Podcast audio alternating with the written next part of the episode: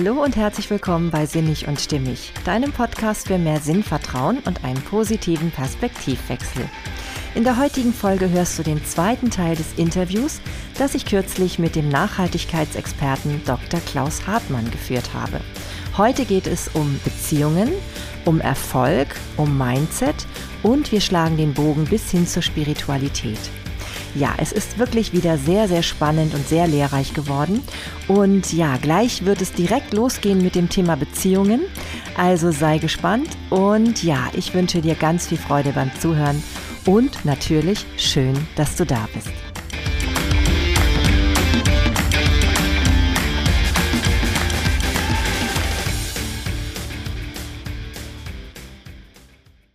Was für mich ja ein ganz, ganz wichtiges Thema ist, ähm, ist das Thema Beziehungen.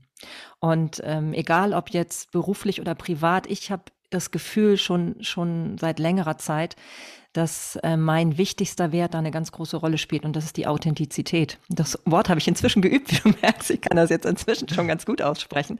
Es ist wirklich, also tatsächlich würde ich sagen, einer meiner elementaren drei Werte.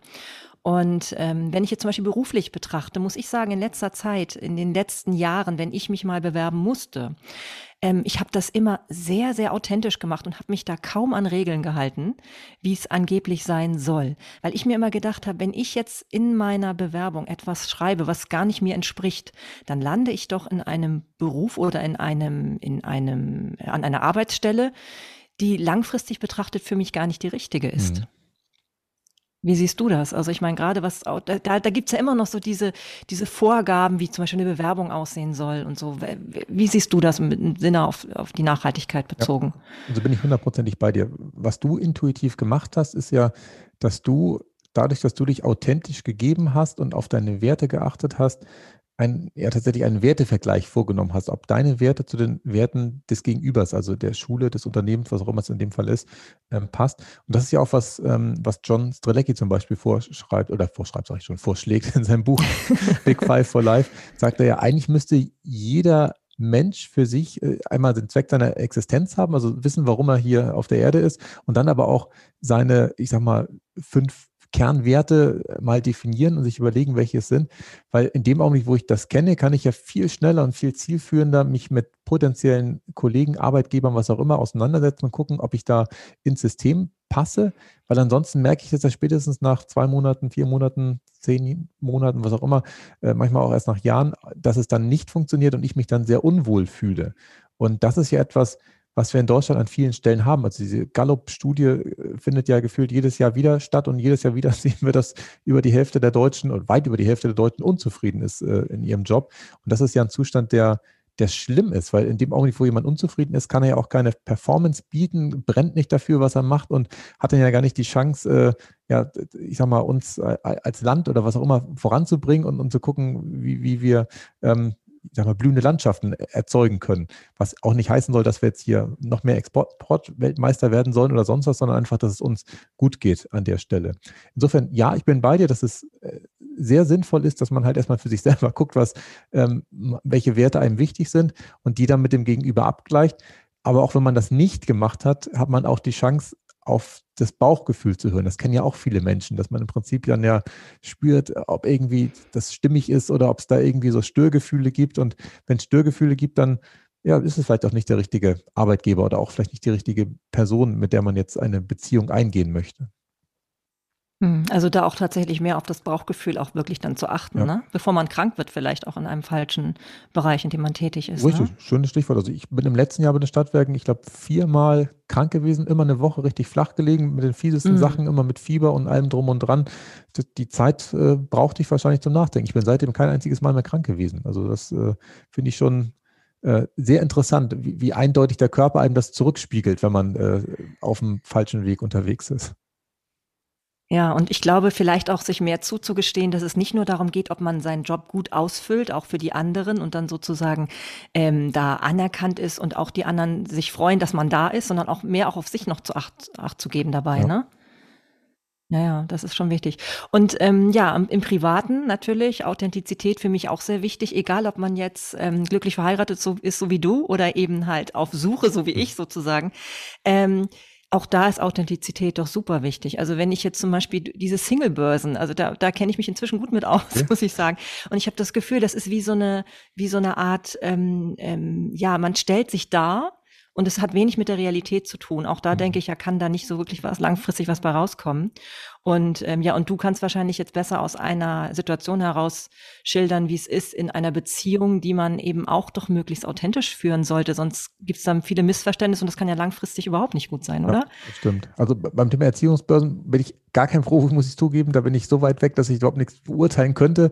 Ich bin ja mit meiner Frau seit dem 17. Lebensjahr zusammen und seit 16 Jahren verheiratet. Also wir sind da jetzt, was das angeht, sehr langweilig. Also ich kann praktisch keine Neukundenakquise, ich kann nur Bestandskundenbetreuung. Da bin ich ganz genau. gut drin.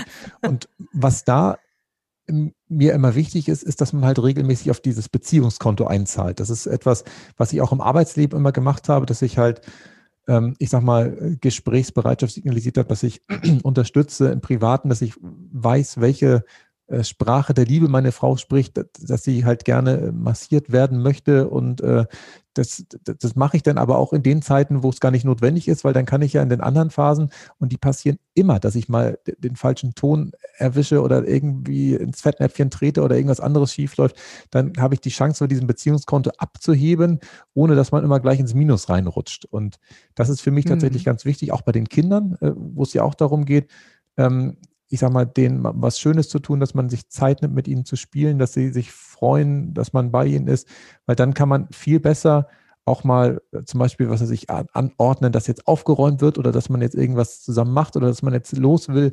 Das funktioniert besser, wenn man ihnen davor die Möglichkeit gegeben hat, ähm, ja auch tatsächlich dieses Vertrauen zu tanken. Und das ist für mich tatsächlich bei Beziehungen immer ganz wichtig, dass man ja gibt und nimmt. Und ja, man muss dabei authentisch sein. Ich glaube, dem auch nicht, wo man irgendwie eine Rolle spielt, die man nicht sein will. Also natürlich, am Ende spielen wir eh immer verschiedene Lebensrollen, aber die, die soll man halt so spielen, wie man sie will und, und, und nicht, wie man glaubt, dass der Gegenüber äh, das jetzt äh, richtig empfindet, weil wenn man das über einen längeren Zeitraum macht und sich untreu wird, dann ist keiner glücklich und keinem dabei geholfen. Mhm. Ja, sonst hat man irgendwann nur noch so eine Kompromisse und, und jeder macht Kompromisse für den anderen, die vielleicht gar nicht die Wünsche des anderen erfüllen, weil man nicht offiziell darüber spricht, was man dann wirklich ja. äh, wichtig findet. Ne? Das habe ich eben auch kürzlich mal in einer Podcast-Folge besprochen. Dass häufig ähm, denkt man, dass, dass der Partner in den Bereichen, die einem selber wirklich wichtig sind, äh, dieselbe Ansicht hat und dann stellt man aber vielleicht, wenn man wirklich drüber sprechen würde, fest, es ist gar nicht so. Mhm. Und dann gibt es natürlich ein Schlamassel, wenn es sehr wichtige Themen sind, ne, die da irgendwie eine Rolle spielen und die man dann ja gar nicht weiß, dass es unterschiedlich ist in diesem Bereich. Ich finde das Bild von dir sehr schön mit, den, mit dem Beziehungskonto. Ne? Also, dass man auch wirklich sich bewusst macht, dass das einfach auch einer Pflege bedarf, ne? von vornherein schon, auch so eine achtsame Haltung dem gegenüber. Und ja, das kann ich äh, gerade auch für meine Kinder mir sehr gut vorstellen, da mal mehr drauf zu achten, einfach auch, ne? Ja. Da so ein bisschen Gespür für zu kriegen. Kennst du das äh, Konzept der radikalen Ehrlichkeit? Ich bin kürzlich bei Clubhouse darauf gestoßen. Das ist ja diese neue App, wo man ja irgendwie spontan zu Diskussionen hinzukommen kann. Und äh, hab, das fand ich, das hörte sich interessant an. Deswegen bin ich in diesen Raum dann eingetreten. Mhm. Und ähm, da ging es halt um dieses Konzept. Ich habe das natürlich nur grob so mit, mitbekommen, aber dass man wirklich radikal ausspricht, was man wirklich denkt, aber auf eine sehr achtsame Weise, habe ich also auch mitbekommen. Also zum einen wurden so Formulierungen genannt, wie zum Beispiel, dass beschrieben wurde, wie die Gefühle sind, die in einem gerade hochkommen. Mhm. Also da wurde zum Beispiel gesagt, ja, in mir kommt, ich spüre jetzt gerade im Bauch das und das und mein mhm. Körper zittert und so, solche Dinge. Und eben auch, dass ähm, wenn äh, Dinge besprochen oder ausgedrückt wurden, die den anderen vielleicht auch wirklich betreffen, wurde immer sowas gesagt wie, ich erzähle mir gerade die Geschichte, dass. Ne? Also ich erzähle mir gerade die Geschichte, dass, dass äh, du das jetzt machst, um oder so, um da so diesen, diese Anklage rauszunehmen. Hast du das schon mal gehört? Ja, ich habe das schon, ich wusste nicht, dass es so heißt, ich habe das schon in Seminaren mehrfach praktiziert, wo es darum ging. Ähm, ah. Aber das Spannende ist ja, deswegen finde ich die Formulierungen, die da gewählt worden sind in deinem Clubhaus-Raum auch, Raum auch so schön, das ist ja alles in mir. Das heißt, in dem Augenblick, wo ich bei dem anderen was spüre oder einen Schritt zurück, wenn ich bei mir, ich sag mal, Emotionen spüre oder was weiß ich, ich kriege einen heißen Kopf oder ich kriege schwitzige Finger oder sowas, das sind ja Sachen, die ich bei mir körperlich spüre, die kann man sagen, das ist ja, ja auch okay und das ist ja auch neutral. Aber wenn ich jetzt äh, bei dir jetzt spüren würde, was weiß ich, ich spüre bei dir, äh, keine Ahnung, äh, Freude oder sowas, dann ist es ja eher etwas, was ich in mir spüre und dann ja bei dir auch sehe. Das heißt, ähm, da ist die Formulierung dann sehr wohl äh, gewählt, so wie du es eben gesagt hast, dass im Prinzip ich mir die Geschichte jetzt erzähle, weil das ja alles in mir ist. Und ähm, tatsächlich habe ich auch ein Seminar schon gemacht, wo es darum ging, äh, das dann mit ganz unterschiedlichen Menschen zu machen. Und das fand ich spannend. Wir sollten wirklich intuitiv immer raushauen, was uns im ersten Augenblick kommt. Und das waren mehrere Stufen. Das erste ist, ähm, an dir schätze ich sowas in die Richtung. Dann gab es zwei, drei weitere Übungen. Und das vierte war dann das härteste. Da, da wurde dann wirklich gesagt, wenn ich mit dir längere Zeit zusammen wäre, befürchte ich oder würde ich befürchten, sowas in die Richtung. Also da sollte man wirklich sagen, wo es dann Streit gibt, wo man irgendwie Probleme sieht. Ähm, und auch die kam dann raus und die kam in, spontan überall äh, zum Vorschein und das ist ja, und die Gegenüber waren ja auch, äh, ich sag mal, gebrieft, dass alles, was ihnen jetzt entgegenspringt, nichts mit mir zu tun hat, sondern immer mit dem anderen, dass der bei sich halt irgendwelche äh, Schubladen hat, wo irgendwelche Gedanken drin sind, die dann äh, auf einmal zum Vorschein kommen. Die Frage ist jetzt nur, ähm, inwiefern das der Beziehungspflege dient weil ich dann ja im Prinzip dem Äußer, also dem Gegenüber das eröffne, was bei mir innen drin praktisch alles so los ist und das ja womöglich nicht immer, ähm, ich sag mal, so ganz dienlich ist, um das mal vorsichtig zu formulieren. Was wir machen ist, also wir machen auch seit kurzem, dass wir beim Essen ab und zu mal so eine Reihe äh, im Uhrzeigersinn, im Gegenuhrzeigersinn machen und sagen, an dir finde ich besonders schön, dass man im Prinzip sich überlegt, ähm, was man an seinem Nebensitzer besonders gerne mag in der Familie. Und da, da, kommen die schönsten Sachen zum Vorschein, wo man im Prinzip dann gar nicht mhm. mehr weiß, dass man so ist. Äh, also natürlich unterbewusst schon, aber wenn man es nochmal ausgesprochen bekommt, finde ich das sehr schön. Und dann ist das auch etwas wieder so eine Art Ansporn, dass man mal wieder dran denkt, äh, spontane, lustige Ideen zu haben. Das hat meine Frau mir jetzt äh, beim letzten Mal gesagt. Und dann ist man natürlich auch wieder motiviert, beim nächsten Mal wieder irgendwas auszupacken, was man vielleicht auf dem Seminar mal getestet hat, wo die Kinder sich irrsinnig darüber freuen, dass wir das mal zusammen ausprobieren dürfen.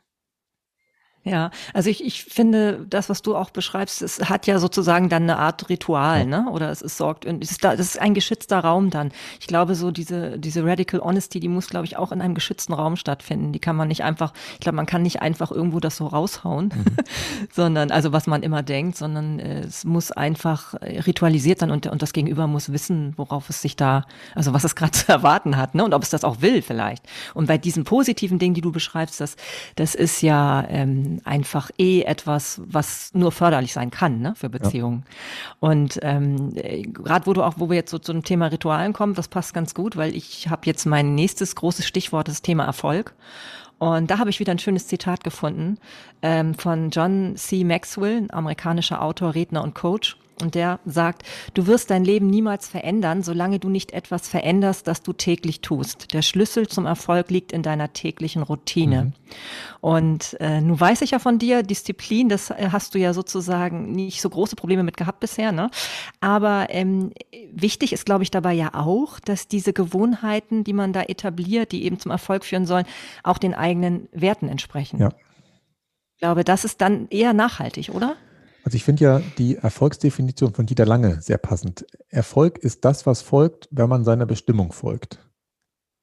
Das finde ich so schön einfach und so schön treffend, weil Erfolg kann man ja auf ganz unterschiedliche Arten und Weisen messen, ähm, ob es finanziell ist oder gesundheitlich ist oder emotional ist oder ähm, vielleicht auch Ansehen ne, von anderen Menschen oder sowas. Also da gibt es ja verschiedenste Dimensionen, wie man das machen kann, aber in dem Augenblick, wo ich das mache, was meine Bestimmung ist. Und, und da ist er sehr, sehr eisern, was das angeht, dass jeder praktisch eine Bestimmung hat und solange er noch am Rumtüfteln ist, was es dann sein könnte, kriegt immer wieder die, die gleichen Lektionen, die er lernen darf, bis er es verstanden hat, in welche Richtung es im Leben äh, gehen mhm. darf. Ähm, und in dem Augenblick, wo ich das verstehe oder dem näher komme, wird es wahrscheinlich auch noch spielerischer und noch einfacher. Aber die Frage ging ja in die Richtung, ähm, äh, Routinen, wo es dahin geht. Und ja, Gewohnheiten, Routinen. Genau. Gewohnheiten, genau. Mhm. genau. Und ähm, da bin ich mir sicher, dass wenn man, ich sag mal, auf ähm, körperlicher Ebene jetzt erstmal guckt, äh, wenn man da Erfolg haben möchte, da hilft es ungemein, wenn man halt regelmäßig irgendwelche Übungen macht, irgendwelche Sachen macht, die, also ich zum Beispiel gehe regelmäßig joggen und habe da jetzt durch den Lockdown mal wieder ein bisschen den Rhythmus verloren, wobei ich äh, trotzdem es immer dreimal die Woche einigermaßen hinbekomme. Aber in dem Augenblick, wo ich weiß, freitags hat mein Sohn Fußballtraining, ich radel mit ihm dahin, dann wird er eine Stunde oder Stunde 15 gejoggt und dann radeln wir wieder zurück, dann gibt es gar nichts zum Nachdenken. Dann ist es auch egal, ob es windig ist, ob es regnet oder was auch immer. Der, der Trainer steht eh da, der, der, macht bei jedem Wettertraining und ich habe dann auch meine Kleidung entsprechend anzuziehen, damit ich joggen kann. Fertig. Und wenn man da diese Routinen hat, um praktisch schon mal diesen Sportbereich abzudecken. Ich mache morgens immer noch so ein paar Kräftigungsübungen, das mache ich alle drei Morgende, damit ich da auch wieder äh, mich erholen kann. Und wenn ich weiß, okay, jetzt ist der dritte Tag, dann gehe ich halt in den Keller, mache dann mit der Langhandel meine Übung und, und dann ist es gut. Mache noch ein paar Klimmzüge danach und dann hat man das erledigt und weiß, okay, und hat auch ein gutes Gefühl danach, weil man halt sich bewegt hat. Und die anderen Morgen, dann mache ich meistens so Dehnübungen, die auch für mich unheimlich wichtig ist, weil ich so lange Beine habe und deswegen alles verkürzt ist bei mir und ich da äh, unheimlich äh, viel mich dehnen kann. Und da wird gar nicht drüber nachgedacht, wenn ich die mache. Mhm. Und diese Routinen führen dazu, dass man tatsächlich dem Ziel immer automatisch ein Stück weit näher kommt. Und das kann man aber auch in ganz andere Bereiche übertragen. Also jetzt denken wir zum Beispiel mal wieder an die Kinder. Ähm, da, da, wird jeden Abend von uns gefragt, was ihnen am schönsten heute gefallen hat an dem Tag. Und überlegen Sie, denken Sie nach. Und damit trainieren wir ja auch einen Muskel. In meinen Augen ist das auch ein Erfolgsmuskel, weil wir im Prinzip da uns darauf briefen, dass unser Leben uns jeden Tag Spaß bringt, wir jeden Tag unsere Erfolge uns abends nochmal erzählen und natürlich am nächsten Tag wieder mit ganz anderen Augen durch den Tag gehen, weil wir die ganze Zeit danach suchen, was uns jetzt äh, gleich wieder vor die Füße fällt, was uns gut gefallen kann, weil wir es ja abends dann erzählen können. Und das ist tatsächlich in meinen Augen auch ein Ritual, was unheimlich gut hilft. Aber ich habe noch viele andere Sachen, jetzt, wo ich anfange zu überlegen, aber jetzt will ich ja nicht alles auf einmal erzählen hier. Ja, ja, ja, nee, klar, aber das mit den Routinen, ähm, so wie du es auch beschreibst, wenn du, wenn du deinen Sohn, glaube ich, war das, begleitest da, ähm, dann hat man nicht mehr, ich habe das vor kurzem mal gelesen, dass man immer nur so eine gewisse, ähm, gewisses Kontingent an ähm, Entscheidungskraft oder Willensstärke am Tag zur Verfügung ja. hat und die braucht man dann nicht mehr für dieses, was man schon ritualisiert hat, weil es dann automatisch geht und da muss man sich nicht zu aufraffen. Ne? Und das das, ist, glaube ich, dieser Vorteil von diesen Ritualen. Und wenn du auch beschreibst, dass, ähm, dass ihr dann immer abends so überlegt, was so gut gelaufen ist an Erfolgen oder wofür man auch dankbar ist vielleicht, ähm, da, da wird ja häufig auch empfohlen, sowas zu verschriftlichen. Mhm. Hast du, hast du eine Idee, warum ist das so wirkungsvoll? Weil das höre ich immer wieder, dass wenn Leute sich das, oder auch selbst, es gibt Studien irgendwie zu, zu Universitätsanfängern, ähm, die ihre Ziele ähm, notiert haben, die dann später extrem viel erfolgreicher waren, als die, die es nicht getan haben. Ja, also ähm, da, da gibt es interessante Studien zu. Also ich mache es auch jeden Abend. Ich habe da meine äh, Heldformel. H steht für, habe ich geholfen. E, was ist ein Erfolg des Tages? L steht für Lernen, was habe ich heute neu gelernt?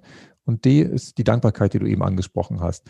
Das schreibe ich mir auch jeden Abend auf. Und in dem Augenblick, wo ich es schreibe, ich schreibe es auch wirklich mit der Hand auf Papier äh, in so ein schönes Büchlein rein, in dem Augenblick passiert ja im Gehirn ganz viel. Ich muss ja im Prinzip zum einen mich vergegenwärtigen, was ich schreibe, dann schreibe ich es, dann lese ich es nochmal, erfasse es nochmal auditiv und dieser äh, Kreislauf, wenn ich ihn jetzt einfach mal, der da stattgefunden hat, der sorgt dafür, dass es sich ins Unterbewusstsein nochmal viel aktiver einprägt.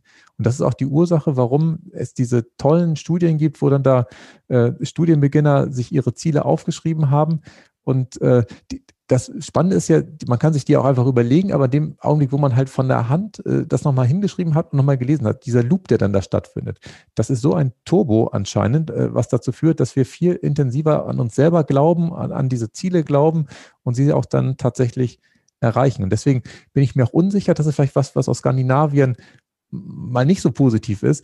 Die haben ja in manchen Ländern, ich glaube, war das in Schweden oder in Finnland, haben sie ja die Handschrift jetzt abgeschafft dass sie gesagt haben, es wird nicht mehr, äh, ich sag mal, mit der Hand schreiben gelernt, sondern es wird jetzt alles hier mit, mit Laptops und, und, und Tablets und sowas gemacht. Da bin ich mir unsicher, ob das so äh, gut ist, äh, mhm. das sein zu lassen. Ich meine, die Menschheit ist da jahrhundertelang auch ohne klargekommen. Das ist ja, oder Jahrtausende, es ist ja eher so, dass wir die Handschrift erst gefühlt so seit ein, zwei Jahrhunderten überhaupt aktiv verwenden. Aber das ist, glaube ich, etwas, was ähm, uns nicht gut tut, wenn wir auf einmal nicht mehr mit der Hand schreiben würden.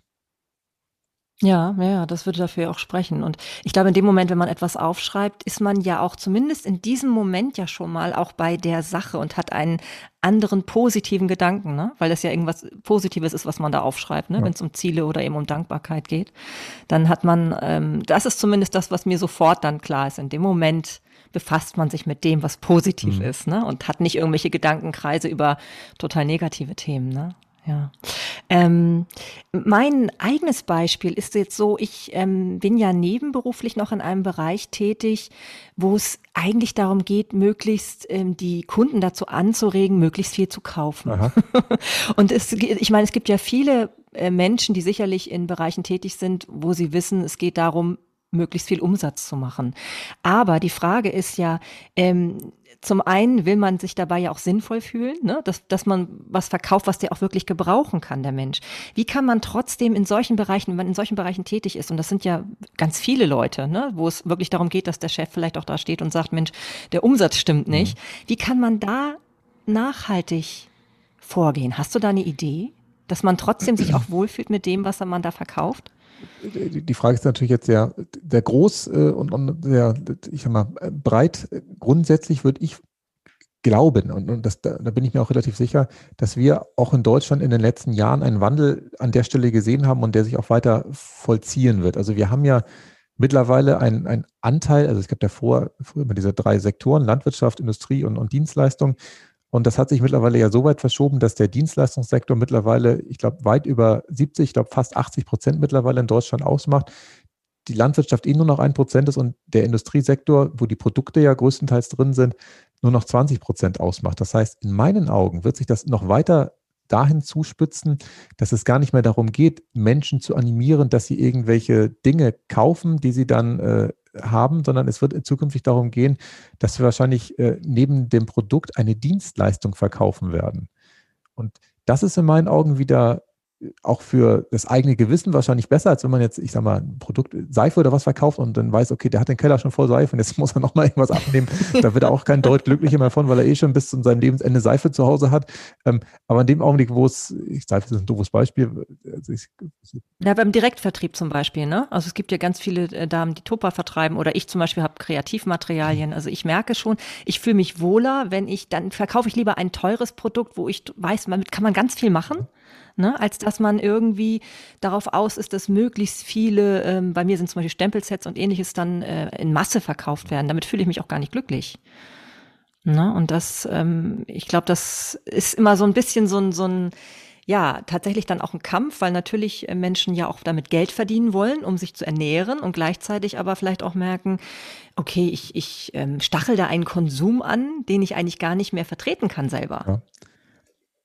Also gefühlt hätte ich da auch Probleme, wenn ich jetzt irgendwas verkaufen müsste, wo ich weiß, okay, mal die Stempels da, wenn die Stempel da nur zu Hause rumliegen und da passiert nichts mit, dann ist das doof. Also ich habe die jetzt gerade weggeräumt. Meine Tochter hat auch so Stempel, aber gefühlt, was, was die schon ja. weggestempelt hat, also da, da, da ist ein Stempel in meinen Augen, so ein Spielzeugstempel, ähm, sehr gut genutzt und äh, das Stück Plastik, was drumherum ist, äh, ist immer noch Plastik, keine Frage, aber zumindest hat das Ding ganz viel Spaß äh, im Laufe der Jahre ausgelöst und da ist es okay. Ähm, aber no, nochmal zurück zu dem Gedanken, Produkte dazu verkaufen. Also ich wollte eigentlich gedanklich noch ein bisschen weiter, dass man sagt, okay, vielleicht ist es in Zukunft gar nicht mehr so, dass wir überhaupt Produkte verkaufen, sondern dass es vielleicht auch mehr, und dieser Trend ist da, in Richtung Vermieten, in Richtung Leasing, was auch immer geht. Das ist natürlich bei so einem kleinen Stempel jetzt schwer vorstellbar, dass der, ähm, ich sag mal, aber nee, warum nicht? Warum soll es nicht einen Stempel geben, wo man sagt, okay, Kinder stempeln nur drei Jahre ihres Lebens damit, wenn das jetzt wirklich Kinderstempel sind. Mhm. Dann lass uns doch das Ding für drei Jahre da kaufen und dann kann man das wieder zurückschicken und dann hat der Hersteller auch ein, ein, Interesse daran, den Stempel so zu fertigen, dass der vielleicht drei, vier, fünf Kindheiten überlebt und zwölf, 15, ja. 20 Jahre funktioniert.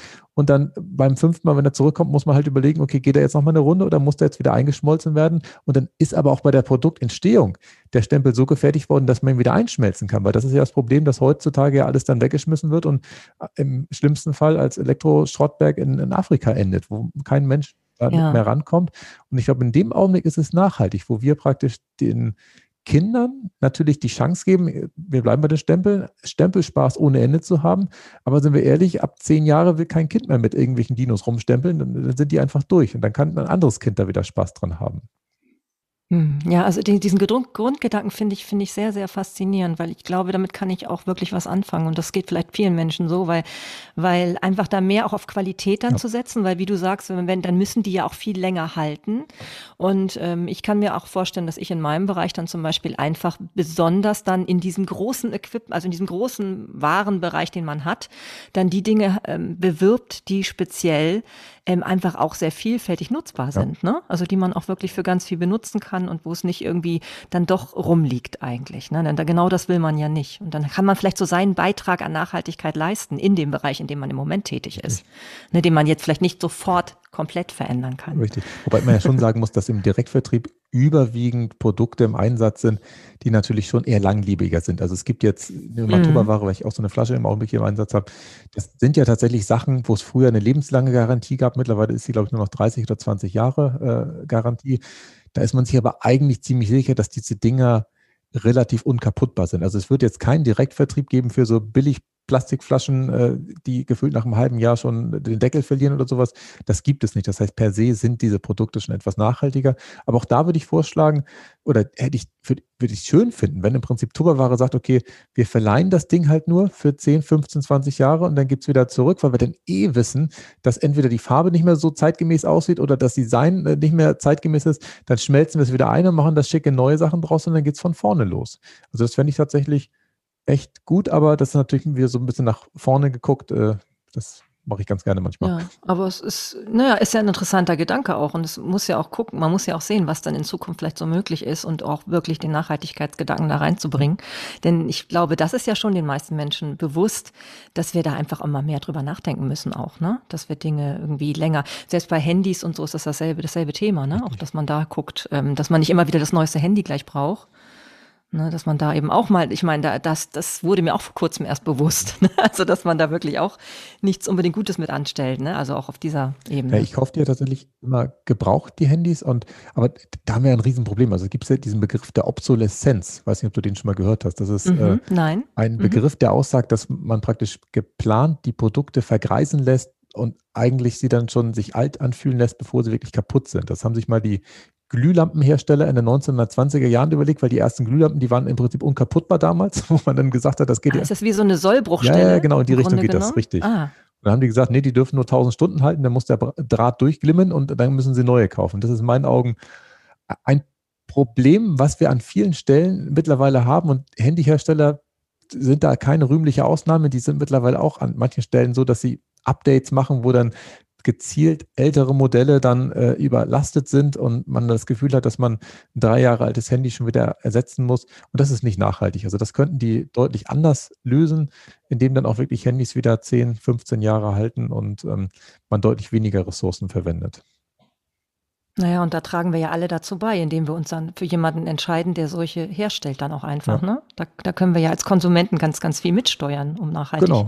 zu wirken. Man kann ne? die auch einfach alle gebraucht kaufen. Also ich kaufe meine Sachen nur noch gebraucht mittlerweile. Das und also ich muss zugeben, Apple ist ja im Prinzip im Visier. In Italien sind die schon mal verklagt worden und auch verurteilt worden, dass sie da mhm. ähm, beim, ich glaube, iPhone 6 oder was damals ein Update gemacht haben, wo dann die Nutzer das Gefühl hatten, dass das iPhone langsamer geworden ist äh, und, und die dann motiviert worden sind, Neues zu kaufen. Aber ich bin tatsächlich mit den Apple-Produkten derzeit sehr zufrieden. Ich habe die alle gebraucht gekauft, die sind jetzt irgendwie fünf und acht Jahre alt oder sowas.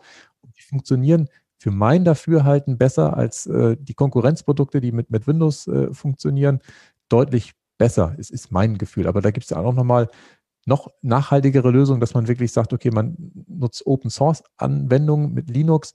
Aber da muss ich zugeben, da bin ich dann auch manchmal etwas faul, dass ich mich da reinfuchse und äh, damit dann einen Laptop noch sogar verwenden könnte, der 10, 15 Jahre alt ist. Mm, ja. ja, nun komme ich zu meinem letzten wichtigen Thema. Ich kann ja auch nicht ewig deine Zeit beanspruchen. Ich finde das schon super, dass du so viel Zeit für mich heute hast. Und zwar geht es um das Vertrauen ins Leben und Nachhaltigkeit. Also ein bisschen auch um die spirituelle Komponente. Sie hat natürlich auch was zu tun mit dem Mindset und mit dem Bewusstsein. Ähm, auch da habe ich wieder ein schönes Zitat gefunden von dem ähm, William James, Psychologe und Philosoph aus dem 19. Jahrhundert. Den besten Gebrauch von seinem Leben macht derjenige, der es einer Sache widmet, die ihn überdauert. Mhm. Also für mich letztendlich Nachhaltigkeit schlechthin. Mhm.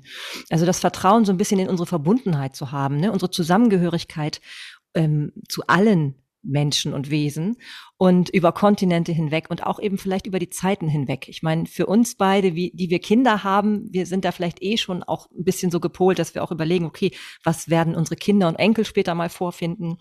Aber eben auch überhaupt so dieses Gefühl zu haben, wenn ich mich gut verhalte, also gut, wie es für alle gut ist. Und zwar nicht nur die, die ich persönlich kenne, sondern auch für Menschen, die ich gar nicht persönlich kenne, die auf dem ganz anderen Kontinent leben oder die vielleicht später leben, ähm, dass es auch immer positiv zurückkommt. Also dieses Vertrauen, dass ich selber auch da was habe, dass es eben nicht nur Sinn gibt, sondern auch tatsächlich so eine, so eine Auswirkung auf mich persönlich mhm. hat. Wie stehst du dazu? Mittlerweile sehr offen. Also hätten wir das Gespräch jetzt vor fünf Jahren geführt, hätte ich gesagt, nee, kann ich nichts zu sagen. Ich verstehe auch gar nicht, was du sagst, Marlene. Mittlerweile bin ich da sehr offen für. Also es gibt ja diese, diese Grundprinzipien oder diese so spirituelle Gesetze von ähm, Saat und Ernte, dass man im Prinzip genau das ja immer alles wiederbekommt. Das ist ja auch wieder was, was mir sehr früh beigebracht worden ist in der Landwirtschaft. Und das Spannende ist, in der Landwirtschaft ist ja so, dass du häufig ja sogar ähm, nee, eigentlich immer, auf dem Acker das wieder erntest, wo du es gesät hast. Und im wahren Leben ist es häufig ja ganz anders, dass du irgendwo was siehst und jemandem was Gutes tust, hilfst, äh, spendest, was auch immer, und du aus einer ganz anderen Richtung, wo du gar nicht damit rechnest, auf einmal was wiederbekommst, wo man dann sagt, ach, das ist ja spannend, das äh, habe ich jetzt gar nicht mit gerechnet. Und, und das ist äh, auch Spiritualität. Ähm, ich, ich, lese im Augenblick von dem, ähm, also mir der Name entfallen, das Buch jetzt von dem ähm, Holländer, wie heißt er? Eckart Tolle, genau. Eckart Tolle meinst genau. du? Mhm. Ich weiß gar nicht, ob der Holländer oder Deutscher ist. Nee, nee, das ist er nicht. Also er, er, kann ja auch Deutsch sprechen. Er hat ja, ich weiß nicht, ob er hier geboren ist oder gelebt hat, aber ähm, er ist ja nicht mehr in Deutschland jetzt. Aber er kann Deutsch sprechen, mhm, ne? Genau. Ja, man kennt ja die, die Stimme immer, die besondere der, von Eckart Tolle. Ist, ich höre meine Podcasts so schon immer mit anderthalbfacher Geschwindigkeit. Ich glaube, wenn ich ihn höre, muss ich irgendwie drei bis vierfache Geschwindigkeit auswählen. Ich bin immer so ungeduldig. Ob das gut ist, weiß ich nicht. Äh, anderes Thema. Aber auf jeden Fall sagt er ja ganz klar, dass es Zeit ja sowieso nicht gibt. Das ist ja etwas, was Einstein auch schon aufgefallen ist, dass Zeit und Raum ja die beiden großen Täuscher sind, die uns äh, da irgendwie durcheinander bringen sollen. Ähm, aber da kommen ja auch nur wenig Menschen dahinter, dass im Prinzip es eigentlich alles gleichzeitig ist und alles im Jetzt ist. Also ähm, es gibt irgendwo in Paris so ein Restaurant, wo halt draufsteht, morgen gibt es hier das Essen umsonst. Und äh, wenn man dann morgen da hinkommt und sich an den Tisch setzt und sagt, so Herr Wirt, jetzt mal hier äh, alles auf den Tisch, weil es ja umsonst ist, dann geht er mit einem raus und sagt, okay, genau, morgen kannst du wiederkommen, morgen ist es soweit. Und das ist ja eigentlich das, worum es in dem Buch jetzt geht, dass wir eigentlich immer nur im Jetzt alles leben können und alles andere, was wir uns in Zukunft ausmalen, was da schön ist oder aus der Vergangenheit uns erinnern, was da vielleicht gut oder schlecht gelaufen ist, das ist ja eigentlich alles irrelevant, sondern es kommt genau aufs Jetzt drauf an. Und jetzt in diesem Augenblick können wir nur leben und ähm, das ist für mich tatsächlich auch nochmal wieder so, so, eine, so ein Augenöffner gewesen, wie man noch bewusster leben kann und wie man aber auch noch sinnhafter leben kann. Ich fand dein Eingangszitat, ich würde mich eh freuen, wenn du mir die nochmal zuschicken könntest, mal im Nachhinein. ja, ich fand die jetzt alle toll, deine Zitate. Gerne. Ich fand das treffend, ähm, dass man tatsächlich an irgendetwas arbeiten darf, was größer ist als man selbst. Das ist auch etwas, was ich beim Tobias Beck ganz oft schon ähm, gehört habe, diesen Spruch, dass er halt immer wieder sagt, es geht nicht um mich im Leben. Es, es, sind wir ehrlich, wenn wir jetzt von heute auf morgen nicht mehr da wären, die Erde wird sich weiterdrehen. Da, da passiert überhaupt nichts.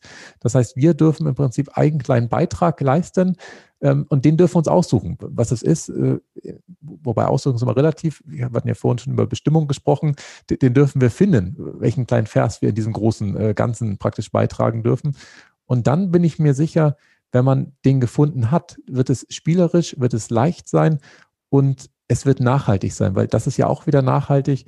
Ähm, es wird nachfolgenden Generationen, die zu einem späteren Zeitpunkt, wenn man das so sagen will, ähm, hier ihr Leben auch verbringen dürfen. Und vielleicht hat man irgendwo einen Impuls des Anstoßes gegeben, dass sich etwas verändert und sich tatsächlich dann andere Menschen daran erlaben können, was, was wir uns vielleicht jetzt hier überlegt haben. Hm. Und ich meine, im Grunde genommen kennen wir das ja alle so ein bisschen, wenn es zum Beispiel ums Thema Schenken geht. Manchmal ist man ja glücklicher, wenn man was schenkt, mhm. als wenn man äh, etwas geschenkt bekommt. Ne? Das, das, das hat ja auch so ein bisschen damit zu tun, dass man eben dieses Geben, in diese Geben-Frequenz kommt. Und das finde ich überhaupt spannend so. Ähm, es sind ja manchmal gerade so Physiker und irgendwie so, so wie ja auch Einstein, der ja auch aus diesem äh, naturwissenschaftlichen Bereich kommt, die ja schon viel dazu gesagt haben. Also es gibt zum Beispiel auch dieses Zitat von Nikola Tesla, der gesagt, wenn du das Geheimnis des Universums Universums entschlüsseln willst, musst du anfangen, in Energiefrequenz und Vibration zu denken.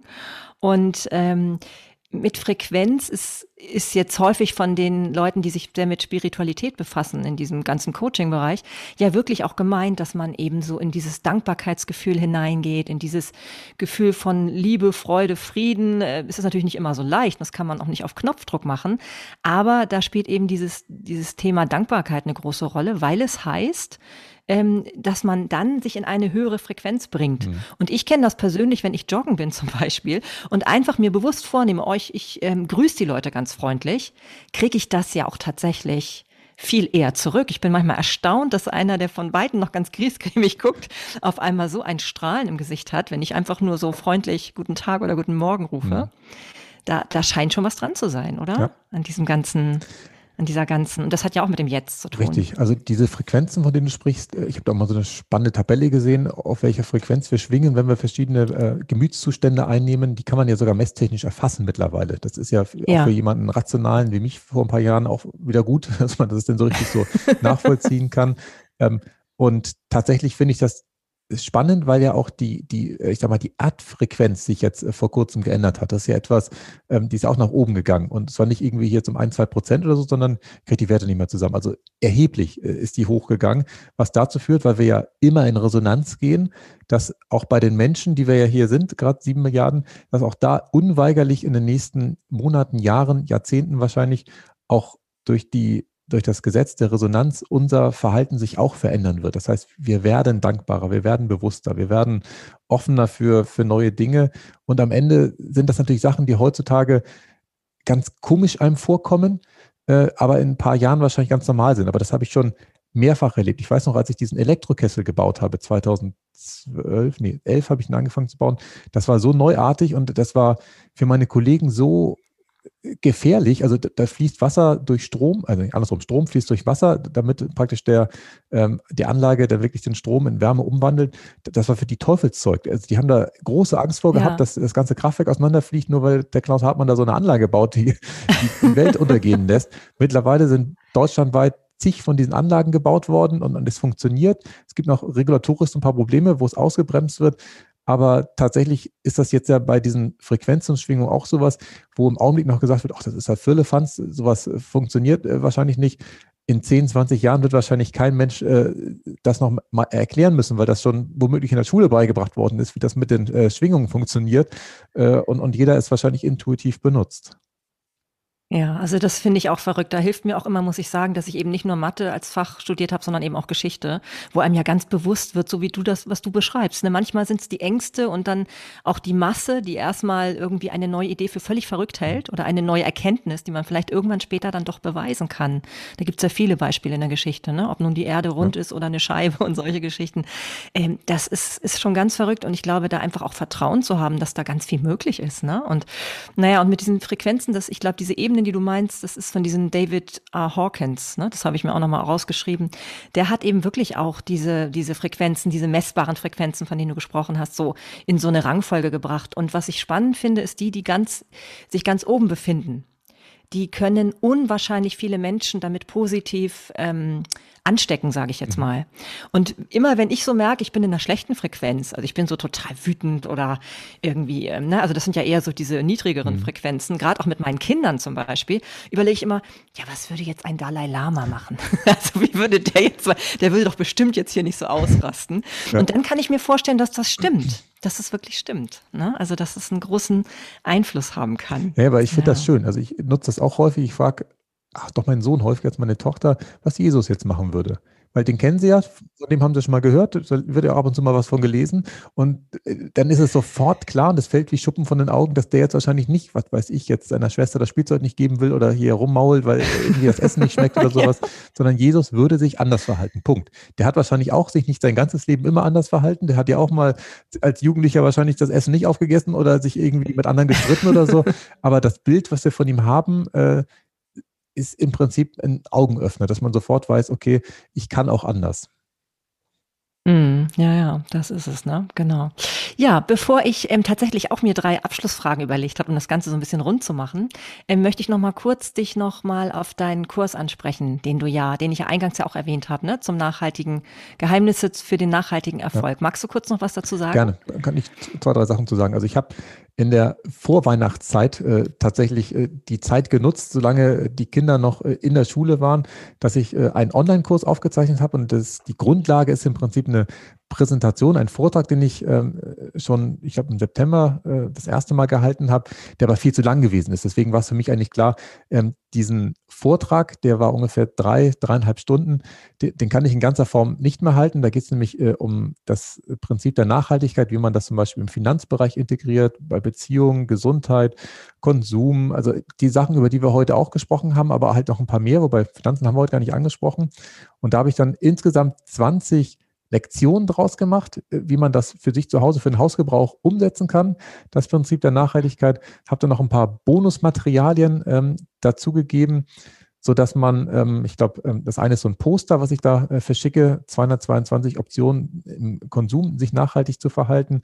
Eine Excel-Tabelle gebe ich dazu und noch so ein ähm, eine Ideenliste mit 66 Inspirationen, wie man äh, seine Beziehung nachhaltig gestalten kann. Und ähm, da habe ich mir überlegt, dass ich den ähm, anbiete. Äh, der Einführungspreis, jetzt muss ich das überlegen, dass ich alles richtig sage, sind derzeit 69 Euro und für deine Hörer würde ich ein Angebot machen, wenn sie praktisch auf die ähm, Seite gehen. Ich glaube, äh, die können wir in die Shownotes packen. Das ist klaushartmann.de ja. Mhm. Online-Kurs. Kann man mit dem Code äh, Rab nee, andersrum, Podcast-Rabatt äh, den Preis auf 39 Euro senken. Und dann hat man die Möglichkeit, den sehr günstig zu bekommen. Alleine das Poster kostet schon äh, 10 Euro bei der Hilfswerft, wenn man das äh, sich äh, frei ansonsten kaufen würde. Und da hat man dann ganz viele Anregungen, wie man in sein eigenes Leben das Prinzip der Nachhaltigkeit integrieren kann. Ja, und das ist dann auch ganz schön, weil wir ja nun auch, obwohl wir schon so lange gesprochen haben, nicht unmöglich alle Bereiche wirklich ähm, in, in Tiefe besprechen konnten. Das ist also toll, dann auch nochmal diese Gelegenheit zu haben, sich da nochmal ein bisschen tiefer zu, ähm, ja, tiefer zu vertiefen. Sehr lustig. naja, genau, tiefer zu beschäftigen. Und gerade ja zum Beispiel auch das, was du angesprochen hast, Finanzen zum Beispiel, haben wir jetzt ja gar nicht besprochen. Das kommt dann ja auch davor, ne? Ja. Ja, wunderbar. Also dieses äh, inspirierende Gespräch möchte ich jetzt ähm, abschließen mit drei Fragen. Ich bin ganz gespannt, was du dazu ich sagen Ich bin auf die Fragen gespannt. Zum, ja. Zum einen, die erste ist, glaube ich, ganz einfach. Und zwar, hast du einen Tipp äh, für einen Podcast, den du selber gerne hörst? Oh, gute Frage. Also ich höre unheimlich gern den Bewohnerfrei-Podcast mit Tobias Beck. Das finde ich angenehm. Mhm. Das wäre so dein persönlicher ja. ähm, das ist doch auch mal, ich finde das immer ganz spannend. Und zum, weil im Moment, klar, Bücher liest man natürlich auch immer viel, ne? aber im Moment ist es ja auch der Podcast durchaus, der dann manchmal in, in Situationen, wo man eben gerade gar nicht lesen kann, mhm. eine ganz schöne Inspirationsquelle sein kann. Ne? Ja, und das Zweite ist, gibt es eine Situation in deinem Leben, die zunächst absolut unerfreulich war, in der du aber im Nachhinein betrachtest so gewachsen bist, dass du diese Erfahrung heute nicht mehr missen möchtest und magst du uns daran teilhaben lassen? Ja, da kommt mir spontan in den Sinn, wahrscheinlich ist sie das auch, weil wenn man zu lange drüber nachdenkt, ist es wahrscheinlich wieder weg. Ähm, die Ergebnisse der Mitarbeiterbefragung im Jahr 2016 bei den Stadtwerken Flensburg. Also das weiß ich noch, ähm, die, alle zwei Jahre wird immer eine Befragung gemacht und ähm, ich war in der, zur Befragung war ich noch da und als die Ergebnisse kamen, war ich in Elternzeit. Und das war der letzte Freitag im Juni 2016. Das weiß ich noch so genau, ähm, weil ich da den Monat Elternzeit hatte. Und am Montag hätte ich wieder zur Arbeit gehen äh, wollen oder habe ich auch gemacht. Äh, und an dem Tag habe ich freitags einen Anruf von meinem Geschäftsführer bekommen und der hat dann halt mir eröffnet, dass Mitarbeiterbefragungsergebnisse da sind. Und beim Mal davor, vor zwei Jahren, war noch alles gut. Äh, und bei dem Mal war halt gar nichts mehr gut, weil tatsächlich ein Abteilungsleiter, nämlich ich, der schlechteste war und auch unter allen Führungskräften des einen gab, der das schlechteste war. Das war auch ich. Und die Ergebnisse wirklich ins Bodenlose gefallen waren. Und dass in dem Augenblick, das war auf dem Dachboden, weiß ich noch, es war eh schon heiß an, an dem Tag, weil die Sonne geschienen hat und da wurde mir nochmal so viel heißer, das Herz klopfte bis oben hin und die Situation war schon sehr unangenehm. Es ging viele Sachen mit durch den Kopf, aber im Nachhinein betrachtet war das einer der Impulse, der dazu geführt hat, dass ich mich dann selbstständig gemacht habe später und ganz neue Wege für mich gefunden habe. Und ähm, ich glaube, häufig braucht es diese Impulse, dass man halt merkt im Leben, okay, ähm, das darfst du jetzt loslassen, das haut nicht so hin, wie du dir das vorstellst. Du darfst was anderes machen, was dir vielleicht viel besser und leichter von der Hand geht. Ja, genau. Und das ist eben ein schönes Beispiel, genau, worum es hier in diesem Podcast eben auch geht. Ne? Immer noch im Nachhinein zu sehen, was da doch das Gute daran war und dass man da so ein bisschen Vertrauen haben kann. Ja. Ne? In diese auch manchmal sehr unangenehmen Situationen, so wie du es beschreibst, kann ich mir sehr gut vorstellen. Ja, in dem Augenblick ist es schwierig. Also das, das, wer, wer das schon hinbekommt, dass er den Augenblick genießt, wo es schief geht, das, das, gelingt mir auch ab und zu, weil ich mir schon immer manchmal ausdenke, okay, da könnte man eine Geschichte auf der Bühne draus erzählen. Aber wer das flächendeckend hinbekommt, ich glaube, der ist ziemlich weit im Leben. Ja, also es ist, vielleicht muss es nicht gleich genießen sein, aber wenn man das auch schon so ein bisschen entspannter aufnehmen kann, das hilft ja auch schon eine ja. Menge. Ne? Ja. So, und das dritte, du sollst einen Satz ergänzen, oder ich lade dich dazu ein, diesen Satz zu ergänzen. Anstatt darauf zu pochen, Recht zu haben, sollten wir lieber häufiger den anderen verstehen? Würde ich mhm. antworten. Mhm. Ja, das ist doch ein schönes Schlusswort. Ich glaube, damit wäre es schon vielen Menschen geholfen, wenn wir versuchen, uns Weil, zu verstehen. Ich kann den auch ja. gerne erklären. Also ich muss zugeben, ich bin ja auch sehr verstandestreu gewesen. Also mein Verstand, der will immer Recht haben. Das ist das Problem. Ich, ich habe immer noch die Situation, wo ich glaube, im Recht zu sein. Aber ich habe es so oft jetzt erlebt, dass ich dann mit der Dampfwalze drüber gegangen bin äh, und, und, dann im Prinzip den Gegenüber äh, unglücklich zurückgelassen habe. Und in dem Augenblick, wo ich mal nachgefragt mhm. habe, worum es denn eigentlich geht und ich dann angefangen habe zu verstehen, was der andere sagen will, habe ich gemerkt, natürlich hattest du recht mit dem Wissen, was du hattest, aber du hattest ja gar nicht das ganze Bild. Und in dem Augenblick ähm, wird es immer so klar und am Ende ist es auch sowieso egal, ob man recht hat oder nicht recht hat im Leben. Ähm, am Ende zählen ja sowieso nur die, die schönen Momente. Also, und dabei hilft es auf dem Weg dahin, dem anderen äh, die Chance zu geben, ähm, auch verstanden zu werden. Mhm. Ja, das ist doch wirklich ein wunderbares Schlusswort, lieber Klaus. Ich danke dir ganz, ganz herzlich für dieses wunderbare Gespräch und ich hoffe, dass du noch viele, viele Menschen mit deiner Arbeit erreichen wirst und so ein Türöffner bist für nachhaltigeres und glücklicheres Leben. Vielen Dank fürs Gespräch, Marlene. Es hat mir richtig Spaß gebracht. Ja, auch mir hat dieses Interview große Freude bereitet, muss ich sagen. Und ich habe ganz viel zum Thema Nachhaltigkeit in diesen Lebensbereichen, die wir besprochen haben, mitnehmen können.